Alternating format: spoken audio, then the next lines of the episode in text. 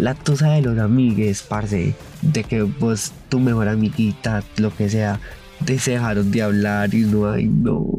O sea, en serio, la sensación que hay, uno queda sola, uno queda así, huerfanita. La voz que acaban de escuchar pertenece a Simón Zapata. Él es estudiante de CAM, modelo y artista. Hoy abrió las puertas del closet y nos comparte sus experiencias en el amor. Cierren el closet para que nadie escuche.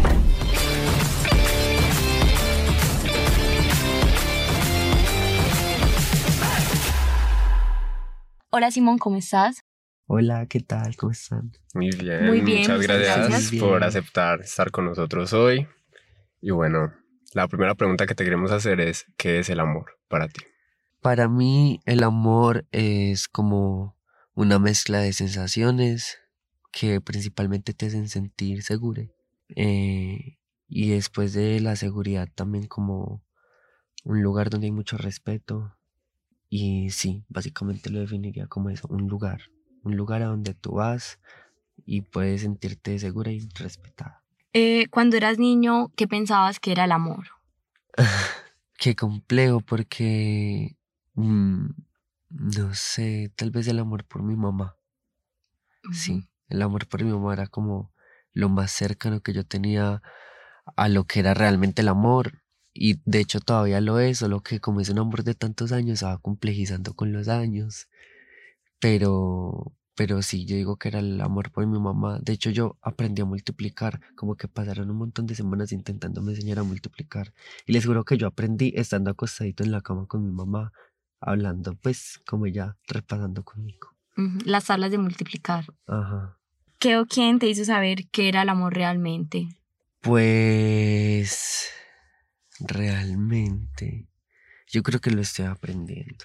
Todavía lo estás aprendiendo. Sí, totalmente. estás en Es proceso de... Uno está sintiendo muchas cosas por muchas personas todo el tiempo alrededor de su vida. Entonces, sí, mm, todavía lo estoy descubriendo, pero yo diría que con mi novio he podido indagar mucho sobre lo que es el amor. ¿Y recuerdas tu primer enamoramiento, tu Mm. primer amor? Mi primer amor es mi novio actual. ¿Sí? Sí, ¿Cómo fue? A Sí. ver.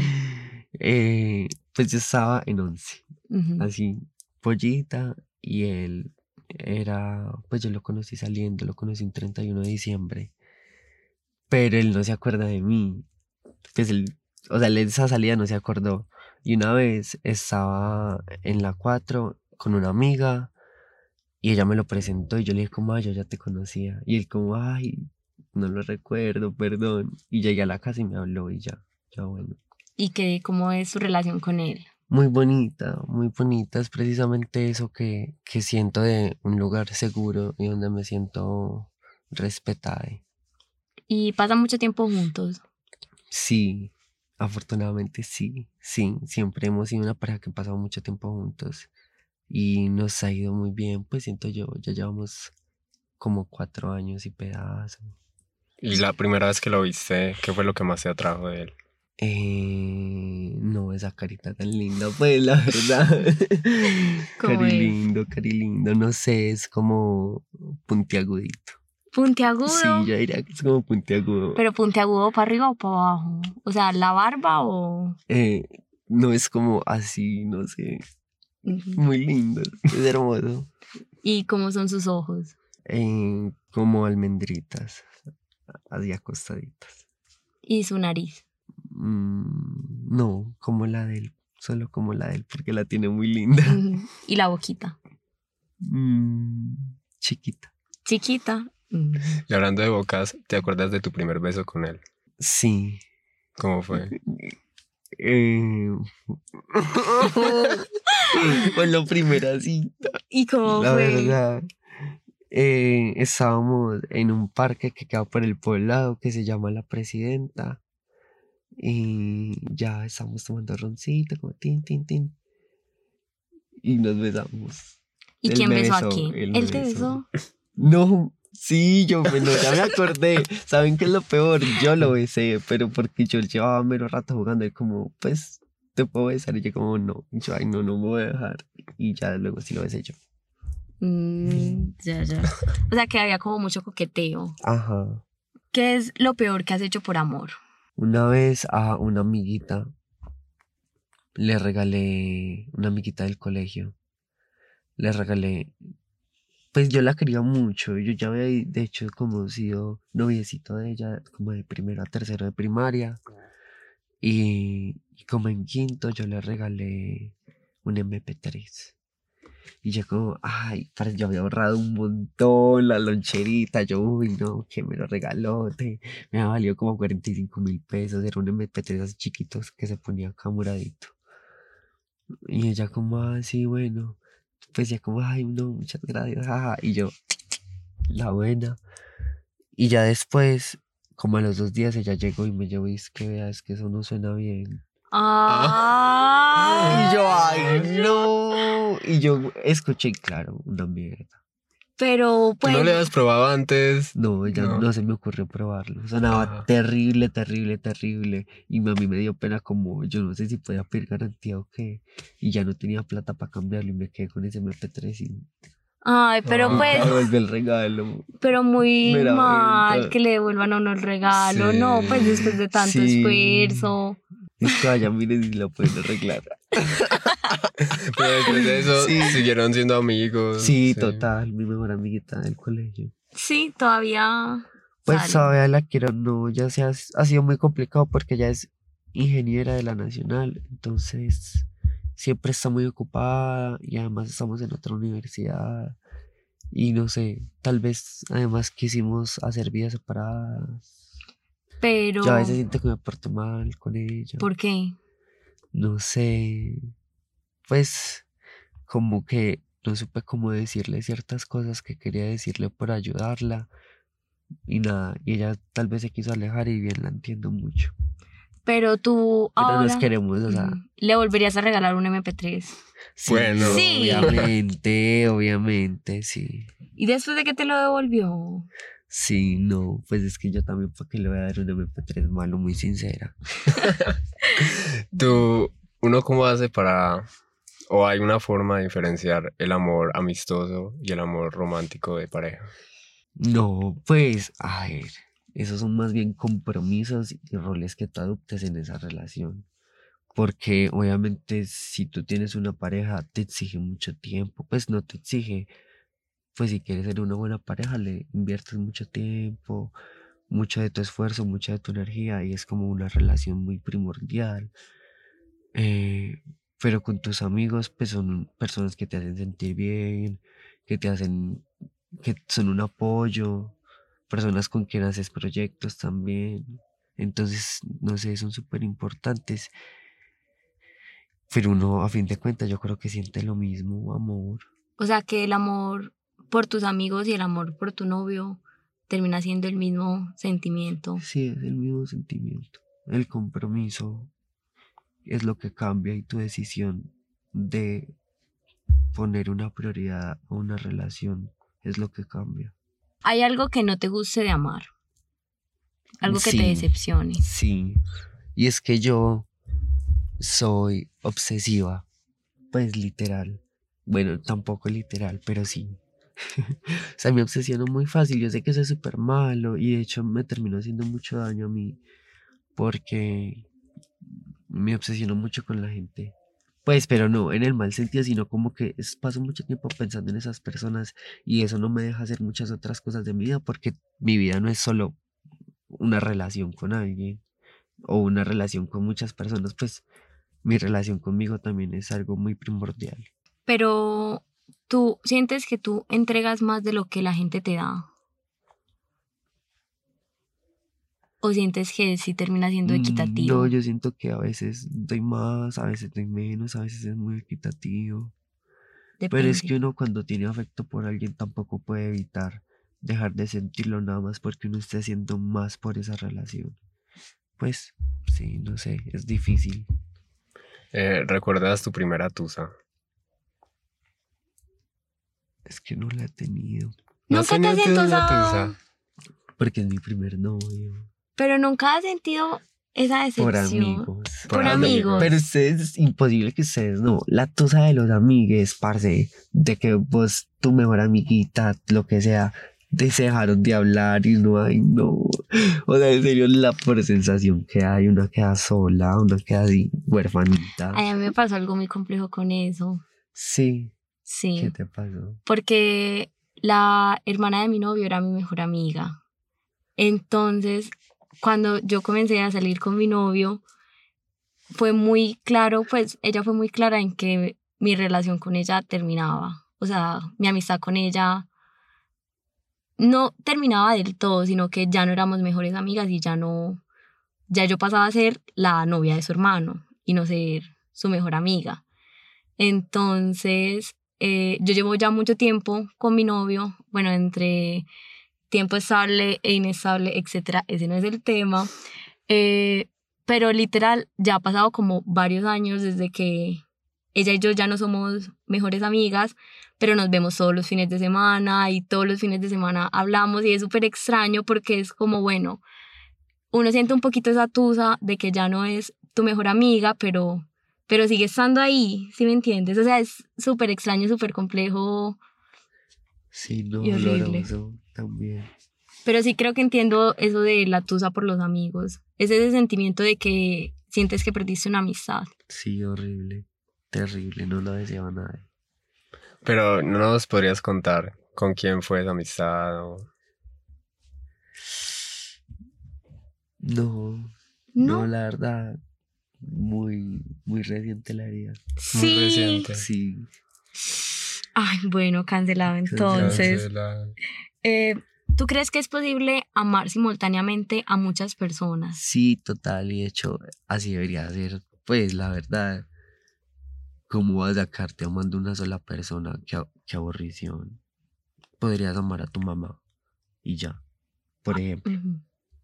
Y, y- o bueno, si usted no quiere amar a su mamá, entonces ame a su novia, a su novia, lo que tenga, peor. Entonces amigos, entonces mamá, entonces no. O sea, yo fundado, uno tiene que amar mucha gente, uno tiene que sentir muchas cosas por las personas, no sé. Es muy válido, es muy bonito. No sé. Y hay, hay una diferencia entre querer y amar. Ay, yo creo que sí. ¿Por qué? Yo creo que sí lo percibo. Porque amar es. Yo lo siento como muy real, no sé. Aunque yo mentiras. Pues yo también hago pornografía con el lenguaje y yo, ay, te amo a todo el mundo, a la señora de la tienda, a cualquier persona, y pero no, pues. Pero no los real- amas. siento algo parecido al amor. Pero es que cuando uno quiere a alguien es como comenzando algo. Como, ay, te estoy queriendo, como, como entiendo, te puedo llegar a amar. El queriendo es como una promesa de amor. Así lo veo. Qué lindo suena eso. Pero bueno, eh, ¿tú has aprendido algo de tu relación actual? Algo, pues hay algo que hayas aprendido con tu novio que tú sientas que, que es como súper constructivo en tu vida. De todo. Pues de todo. Que, Literal. No, lo que les estaba diciendo ahorita de que sentir, pues saber que el amor de otra persona te puede ayudar a sentir amor por tu vida, pero pues por tu propia vida. Me parece lo más bonito que me ha enseñado Jorge, que es que el amor sí puede cambiar muchas cosas en la vida de una persona. Y por eso es que vale tanto la pena creer en el amor, porque sí, puede sacar cosas muy interesantes de las personas. y tú sientes que tú te amas a ti. Yo no sé. Yo creo que lo intento por lo menos. Estás en ese proceso Sí, de aprender a amarte. sí, O sea, amas a muchas personas y te quieres amar a ti también. Sí. Pero va primero tu amor a ti mismo o el amor por las otras personas. Yo creo que no, obviamente está el amor por mí mismo, porque si yo no llegara al punto suficiente de amarme como para decidir, pues para querer estar aquí, no podría amar a nadie más, entonces sí, primero ese amor, pero quiero amarme mejor. En un futuro tú te ves con tu novio, viejos, en una Ay, cabañita. mira, vuelta, yo me pregunto eso, parce, si le soy sincera, porque es que es como el único novio que he tenido, entonces es como también bueno, realmente quisiera estar con otras personas porque siento que aquí no me falta absolutamente nada. Y precisamente yo creo que es cuando empieza uno a amar conscientemente, como bueno, aquí no me falta nada, si quisiera estar con otras personas podría terminar esta relación por las buenas y decir como no, pues quiero ya como experimentar otras cosas. Pero también es decir, crecer juntos, no sé. Y si se da, es que también uno puede, bueno, si no morir solo, ay, no sé. Igual uno tan joven y hablando de morir solo, yo creo que por eso es algo tóxico que tengo todavía. De como, como eso del primer amor, de que hay es que no va a haber otro amor. Ay, yo necesito sacarme esa idea. Pero, o sea, tú, por ejemplo, sientes que tú solo quieres estar con tu novio eh, emocional y sexualmente o está abierta la posibilidad. No, sexualmente yo sí quiero estar con, pues no solo con mi novio, no sé. con más personas. O sea, que el amor no implica un tipo de... Exclusividad sexual, no. El amor puede ser libre en ese El amor sentido. es libre. Ya tú le pondrás límites, pues, pero el amor como tal es libre. Y, por ejemplo, por salir con otras personas no significa que ames menos a tu novio. No, no, para nada. Pero puede suceder que así como tú amas a tu novio, empiezas a amar mucho a otra persona, mira vuelta, pero pues no. Pero, por ejemplo, si eso pasa, Ay, ¿Uno no, qué no, hace? no, no, ¿Qué yo no quiero saber. yo No quieres quiero saber, ¿no te ha pasado? No quiero saber, no, a mí nunca me ha pasado eso, terrorífico. Y si tu novio llega y te dice que le está pasando eso. que ama a otra persona. Ay, no. Casi tanto como te ama a ti, por ejemplo. No, yo le digo chao, pues, Chao. váyamela. ¿Por qué? Ay, no. No, como así. Yo, no, no, chao. No podría.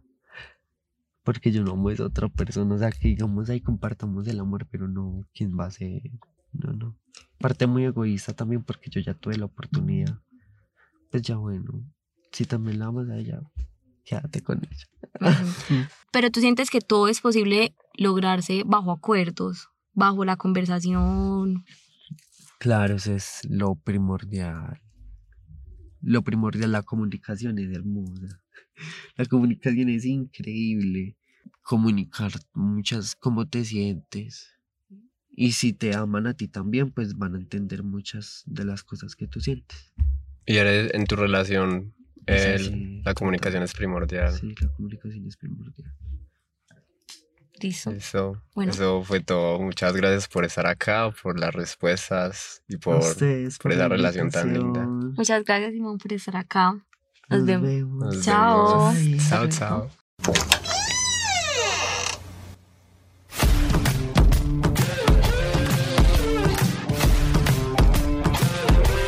Como al inicio lo cerramos, ya podemos abrirlo. Sálganse del closet.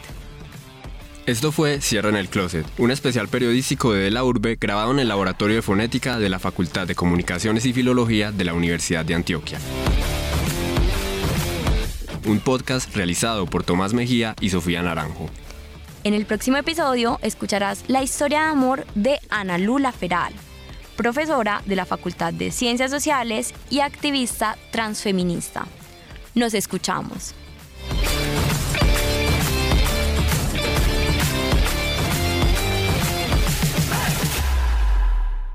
La portada del capítulo de este podcast fue elaborada con inteligencia artificial.